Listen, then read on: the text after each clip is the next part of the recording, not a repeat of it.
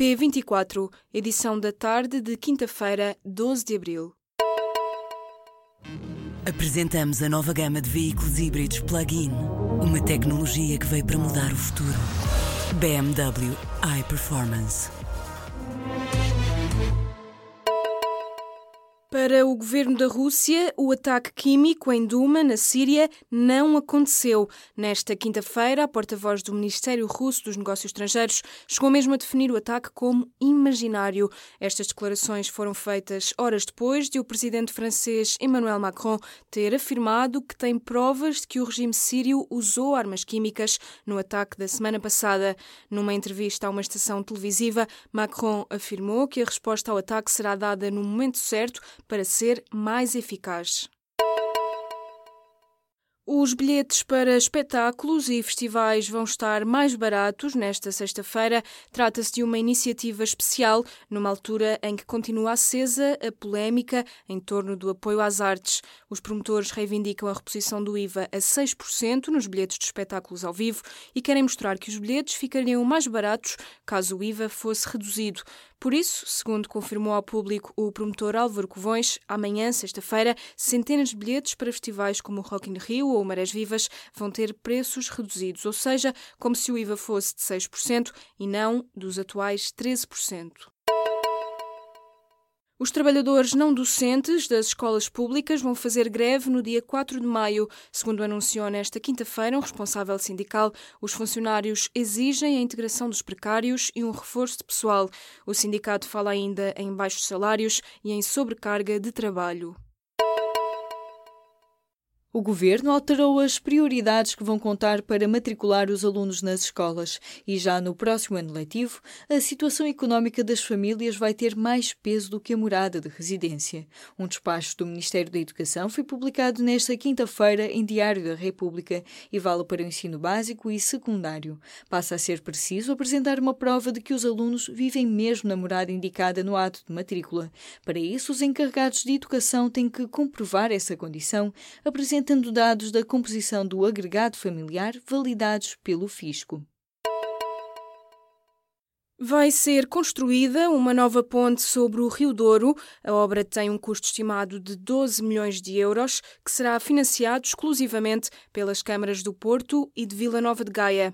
A travessia terá o nome do bispo do Porto que morreu no ano passado, do António Francisco dos Santos. A expectativa é de que a ponte esteja pronta daqui a quatro anos. O anúncio da construção de uma nova ponte sobre o Douro foi feito nesta quinta-feira pelos presidentes das duas autarquias, Porto e Vila Nova de Gaia. Esta será, de resto, a sétima ponte a ligar as duas margens.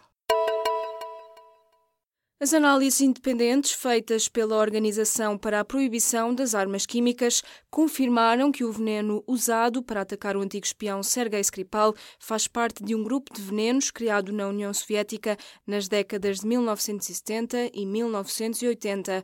A organização independente diz que a substância em causa tem um alto grau de pureza, o que sugere o envolvimento de um Estado no ataque. Um antigo espião e a filha foram atacados no Reino Unido em março com um gás de nervos. O governo britânico acusa a Rússia de ter preparado o ataque, o que já levou a medidas e retaliações pelas duas partes. O PSD vai ter disciplina de voto contra a nova lei de identidade de género. A informação foi nesta quinta-feira confirmada aos jornalistas pelo líder parlamentar dos sociais-democratas. Fernando Negrão referiu que apenas a deputada Teresa Leal Coelho deverá pedir escusa na disciplina de voto. A proposta em discussão prevê que a idade mínima para pedir a mudança de identidade de género seja de 16 anos, sem a obrigação de relatório médico. A votação está marcada para esta sexta-feira. Já o resultado ainda é uma incógnita, uma que deverá haver liberdade de voto no Partido Socialista. O Supremo Tribunal Espanhol voltou a recusar a libertação temporária de Jordi Sánchez para que pudesse ser investido presidente do Governo Regional da Catalunha. O juiz responsável entendeu que o risco de reiteração criminosa continua elevado e não vê no parecer do Comitê de Direitos Humanos das Nações Unidas sobre o caso uma indicação que vincule o Tribunal Espanhol. Esta é a segunda vez no espaço de um mês que o Supremo Espanhol rejeita a investidura de Sánchez, que é o número 2 do antigo líder catalão Carles Puigdemont.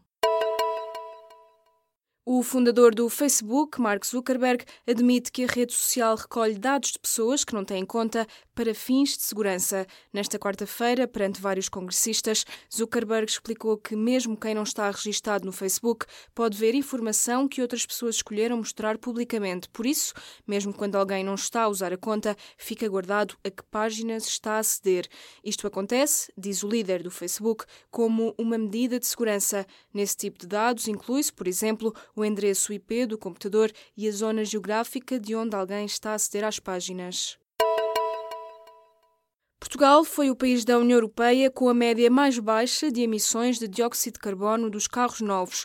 Os dados referem-se a 2016 e foram divulgados pela Agência Europeia do Ambiente, que diz que a média das emissões de CO2 dos carros novos tem descido constantemente nos últimos anos. Em 2016, esse valor fixou-se nos 118 gramas por quilómetro. Ainda assim, a instituição lembra que é necessária uma descida de 19,5% das emissões para cumprir a meta fixada para 2020. 2021, que é de 95 gramas de CO2 em 2025.